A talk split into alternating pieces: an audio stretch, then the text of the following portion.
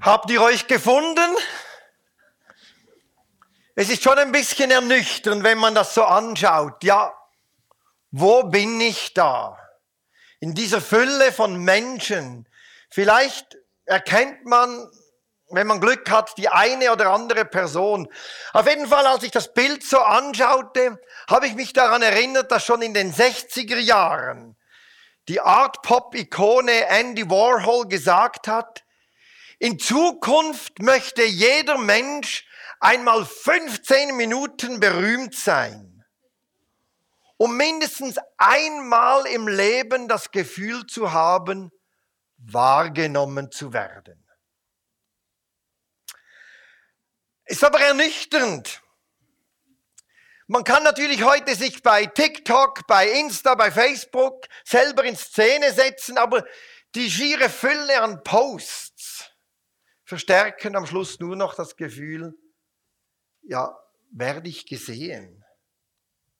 Werde ich überhaupt wahrgenommen? Merkt überhaupt jemand, dass es mich gibt? Also ich habe nicht das Gefühl, dass die Social Media das gerade klärt, dieses Problem. Ich habe eher den Eindruck, es verstärkt es noch.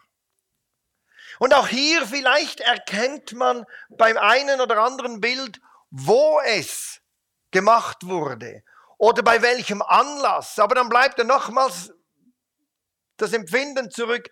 Ja, es geht ja um den Anlass. Es geht ja um den Ort. Aber als Person bin ich für die anderen Luft oder vielleicht ein paar unklare Pixel, die da irgendwo auf dem Bild herumschwirren. Aber mehr bin ich ja für die anderen nicht. Und doch ist es ja ein Urbedürfnis von uns Menschen, wahrgenommen zu werden, gesehen zu werden. Die Jahreslosung 2023 hat ja genau das und greift dieses Gefühl auf aus dem ersten Buch Mose. Es sind die Worte von Hagar, der Sklavin von Sarah. Die hat auch nur eine Statistenrolle in, ihr, in ihrem Leben. Sie ist nämlich dazu da, damit es im Leben von Sarah rund läuft. Aber es geht gar nicht um sie. Sie selber spielt keine Rolle. Deswegen sind ja die Worte aus ihrem, aus ihrem Mund gerade so überraschend. Aber ich möchte nicht nur ihre Worte lesen, ich möchte mal die ganze Geschichte lesen, die hat es in sich.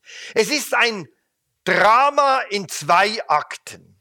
Und ich lese euch einmal den ersten Akt vor. Abrahams Frau Sarai blieb kinderlos. Sie hatte eine ägyptische Sklavin namens Hagar. So sagte sie zu ihrem Mann, du siehst, der Herr hat mir keine Kinder geschenkt. Aber vielleicht kann ich durch meine Sklavin zu einem Sohn kommen. Ich überlasse sie dir. Abraham war einverstanden und Sarai gab ihm die ägyptische Sklavin zur Frau. Er lebte damals schon zehn Jahre im Land Kanaan. Abraham schlief mit Hagar und sie wurde schwanger. Als sie merkte, dass sie ein Kind bekommen würde, begann sie auf ihre Herrin herabzusehen. Da sagte Sarai zu ihrem Mann, mir geschieht Unrecht und du trägst dafür die Verantwortung. Ich habe dir meine Sklavin überlassen. Seit sie weiß, dass sie ein Kind bekommt, verachtet sie mich. Ich rufe den Herrn an als Richter an. Abraham erwiderte, sie ist deine Sklavin. Mach mit ihr, was du für richtig hältst. Sarai ließ daraufhin Hagar die niedrigsten Arbeiten verrichten. Da lief sie davon. In der Wüste rastete Hagar nicht aus, aber beim Brunnen, der am Weg nach Schur liegt. Was für eine Geschichte. Hagar fristet ein Leben als Sklavin, wird hin und her geschoben zwischen Abraham und Sarah. Sie hat, statt selber eine Familie gründen zu können, wird sie zur Leihmutter für ihre Herrin. Oder das wurde sie ja. Sie wird einfach nur wie eine Schachfigur hin und her geschoben. So viel sie nützt, So weit, so gut. Es fragt sie niemand nach ihren Wünschen, nach ihren Plänen. Es interessiert sich niemand für sie. Sie hätte wahrscheinlich auch gern eine eigene Familie gehabt, ein eigenes Leben führen können. Kann sie nicht. Sie ist nur da, um zu schauen, dass es im Leben der anderen gut geht. Selbst jetzt, wenn sie quasi heiratet, geht es ja nicht um sie. Es geht um die anderen. Was für eine Tragödie. Und dann wird sie schwanger und wittert. Verständlicherweise, also ich kann das so gut nachvollziehen, für einmal die Chance, doch noch etwas von den Sonnenseiten des Lebens abzubekommen. Nun bin ich einmal dran. Jetzt schwimme ich für kurze Zeit oben auf. Und sie beginnt auf ihre Herrin herabzuschauen. Die wiederum gutiert das überhaupt nicht und sagt, mir geschieht Unrecht. Schau du dazu, das ist deine Verantwortung, Abraham. Wenn es nicht tragisch wäre, wäre es zum Lachen. Aber es ist eine Tragödie. Ich meine, es ist ja so tragisch. Und dann unterdrückt Sarah, die Sklavin, und das ist dann wahrscheinlich ihr Verständnis von Gerechtigkeit, oder? Jetzt lasse ich die mal die niedrigsten Arbeiten machen. Die soll jetzt mal sehen, wie es ist. Das hat sie ja ihr ganzes Leben lang schon gesehen. Das ist wahrscheinlich das Verständnis von Gerechtigkeit, das in Sarahs Kopf herumschwebt. Was für eine Tragödie. Da schiebt die, die Sarah, die Hagar hin und her und dann passiert es nicht ganz genau so, wie sie es gedacht hat und schon sagt mir geschieht Unrecht. Du bist verantwortlich dafür, mach einmal etwas. Das ist eine tragische Geschichte. Merkt ihr, wenn Menschen nur immer vergleichen und aufrechnen, dann ist man immer entweder Opfer oder Täter. Und es wechselt sich immer gegenseitig ab. Und es gibt keine Zukunft für niemanden. Und für Hagar ist das schlichtweg nur zum Davonlaufen. Und das macht sie dann. Ende des ersten Akts. Gehen wir einmal in den zweiten Akt. Da kam der Engel des Herrn zu ihr und fragte sie, Hagar, Sklavin Sarais, also er spricht sie ja noch, erinnert sie noch daran, was sie ist. Woher kommst du? wohin gehst du? Ich bin meiner Herrin davongelaufen, antwortet sie. Da sagt der Engel, geh zu deiner Herrin zurück und ordne dich hier unter. Der Herr wird dir so viele Nachkommen geben, dass sie nicht zu zählen sind. Du wirst einen Sohn gebären und ihn Ishmael, Gott hat gehört, nennen. Denn der Herr hat deinen Hilferuf gehört. Hagar rief, habe ich wirklich den gesehen, der mich anschaut? Und sie gab dem Herrn, der mit ihr gesprochen hat, den Namen, du bist der Gott, der mich anschaut. Du bist der Gott, der mich sieht. Mitten in diesem Hickhack, in dem Hagar wie eine Schachfigur hin und her geschoben wird, zwischen Abraham und Sarai, in dem mitten in diesem Hickhack, wo man sie nur braucht, wo man sie nur missbraucht. Denn es ist ein Missbrauch. Tritt ihr Gott entgegen und fragt sie, woher kommst du? Wohin gehst du? Auf die erste Frage hat Hagar noch eine Antwort. Ja, ich bin abgehauen. Es war unerträglich. Die zweite Frage kann sie nicht beantworten. Sie hat keinen Plan in ihrem Leben. Sie weiß nicht wohin. Sie weiß nur, da will ich raus. So geht es nicht weiter. Und so macht sie sich davon. Und dann eröffnet ja Gott Hagar eine Perspektive unabhängig von Abraham und Sarah. Er sagt ihr dann, geh zurück Dieser Teil wird Hagar wahrscheinlich nicht gefallen haben. Das war wahrscheinlich nicht ganz, was sie sich vorgestellt hat. Und dann sagt er, du wirst ein Kind haben und du wirst viele, der wird viele Kinder haben. Ich gebe dir eine Zukunft unabhängig von Sarah und unabhängig von Abraham.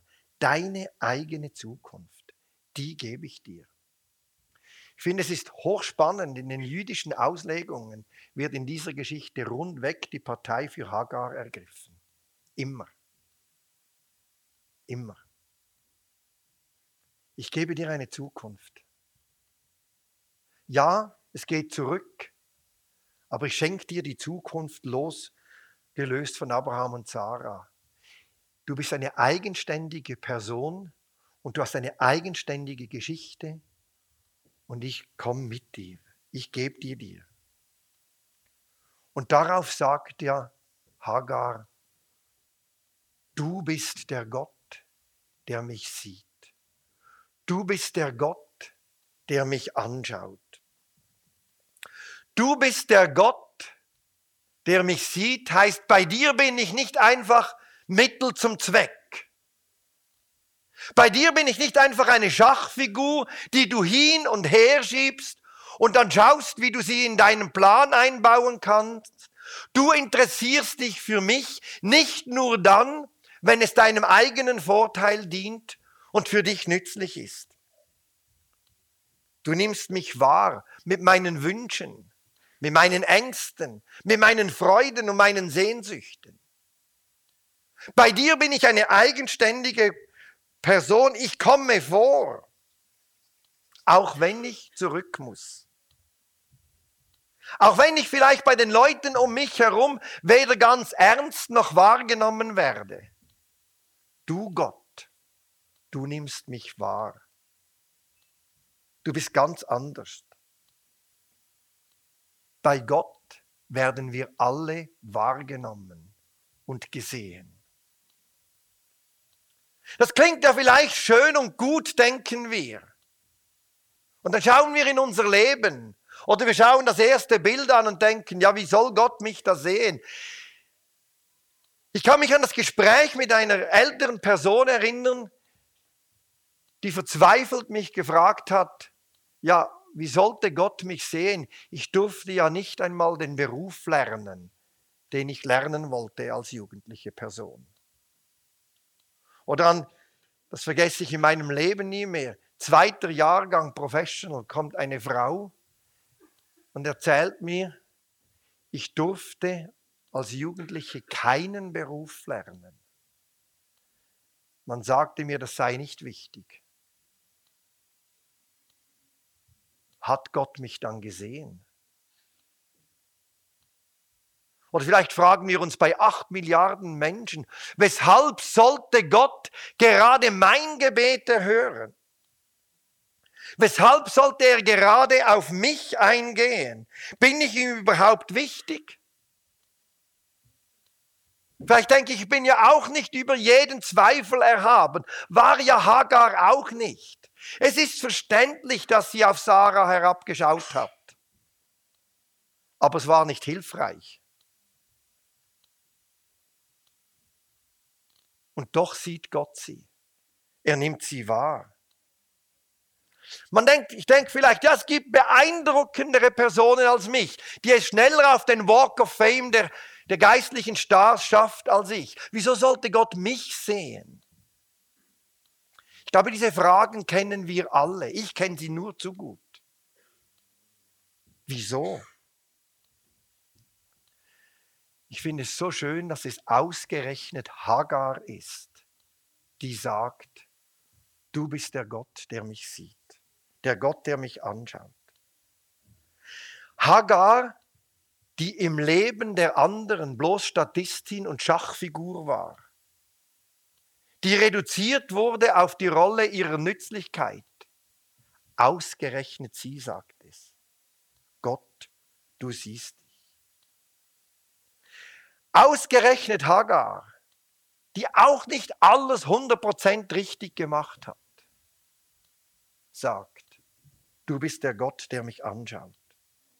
Und ja, Das Kind, das zur Welt kommt, ist nicht das, das Gott Abraham versprochen hat. Aber wisst ihr was? Für Gott ist das nicht wichtig. Diese Frage ist für ihn in dem Moment nicht wichtig. Er sieht Hagar, er sieht das Kind und er sagt, ich gebe dir eine eigene Zukunft. Auch wenn jetzt das Kind nicht das ist, das ich gedacht habe, dass Abraham haben wird, auch wenn nicht alles im, im Leben perfekt und rund läuft. Spielt gar keine Rolle. All das kümmert Gott nicht, wenn er Hagar anschaut und an sie denkt. All das kümmert Gott nicht, wenn er uns anschaut und an uns denkt. Das sind vielleicht Fragen, die uns beschäftigen. Aber wenn er uns anschaut, beschäftigt ihn das nicht. Dann sagt er, ich will dir eine Zukunft geben. Ich denke an dich. Bei mir kommst du vor. Und er baut dann Hagar mit ein. Er gibt dir und mir eine Zukunft, wenn andere vielleicht Tür und Tor vor uns einfach nur zuschlagen. Wenn wir auf dem Abstellgleis des Lebens stehen, wenn wir hoffnungslos sind. Ich bin so froh, stammen diese Worte aus dem Mund von Hagar. Wisst ihr, kämen sie aus dem Mund von Abraham oder von David oder von Paulus, dann würde ich denken, na toll. Oder du bist der Gott, der mich sieht. Logisch, alle sehen die. Die kann man gar nicht übersehen. Oder wenn dann so einer sieht, du bist der Gott, der mich sagt, du bist der Gott, der mich sieht, denke ich höchstens, toll für dich. Ich bin Otto Normalverbraucher. Mich sieht er ja dann nicht, aber es ist Hagar, die das sagt. Deswegen gilt es für dich und für mich. Wenn Hagar sagen kann, du bist der Gott, der mich sieht, die Person, die nur vorkommt, weil andere sie hin und her geschoben haben, die Person, die nicht alles richtig gemacht hat, die Person, die auch vielleicht Gott nicht gedacht hat, über die Linie kommt jetzt das verheißene Kind, das spielt ihm doch gar keine Rolle. Es gibt ja noch hundert andere Kinder. Und die sind ihm genauso wichtig. Wenn die das sagt, dann gilt es für dich und mich immer. Deswegen beruhigt mich das so. Aus ihrem Mund sind diese Worte Garantie, dass du und ich von Gott gesehen werden. Die absolute Garantie. Und ja, es ist eine schräge Geschichte. Und Sarah verhält sich jetzt auch nicht gerade grandios. Aber auch sie sieht er. Es hat mir auch gezeigt, Gott schreibt seine Geschichte großenteils dann mit Abraham und Sarah, aber das ist ja auch kein Grund, stolz zu werden. Die waren jetzt auch nicht gerade super. Es ist einfach der Weg, den Gott gewählt hat. Aber jeder von uns kommt bei ihm vor. Und alle haben bei ihm eine Zukunft. Wir feiern jetzt dann miteinander Abendmahl. Und miteinander Abendmahl feiern heißt ja nichts anderes, Gott hat dir und mir eine ganz persönliche Einladung gegeben. Er hat mich gesehen, er hat dich gesehen. Wir sind handverlesen eingeladen, mit ihm zusammen an den Tisch zu sitzen und mit allen anderen Christinnen und Christen auf dieser Erde und hier in diesem Saal. Wenn wir da jetzt sind, denkt immer daran. Es ist nicht einfach eine Routine, es ist die ganz persönliche Einladung. Gott hat dir geschrieben, heute möchte ich mit dir zusammen essen. Ich lade euch jetzt dann ein, während dem ersten Lied, dass ihr hinten und vorne oder zu Hause etwas holt. Hier nehmt ihr einen Becher und das Brot. Ihr nehmt es dann an den Platz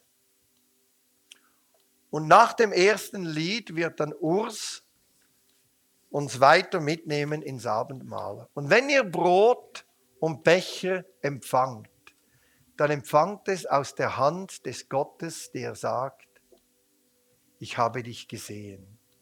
Ich schaue dich an, bei mir kommst du vor.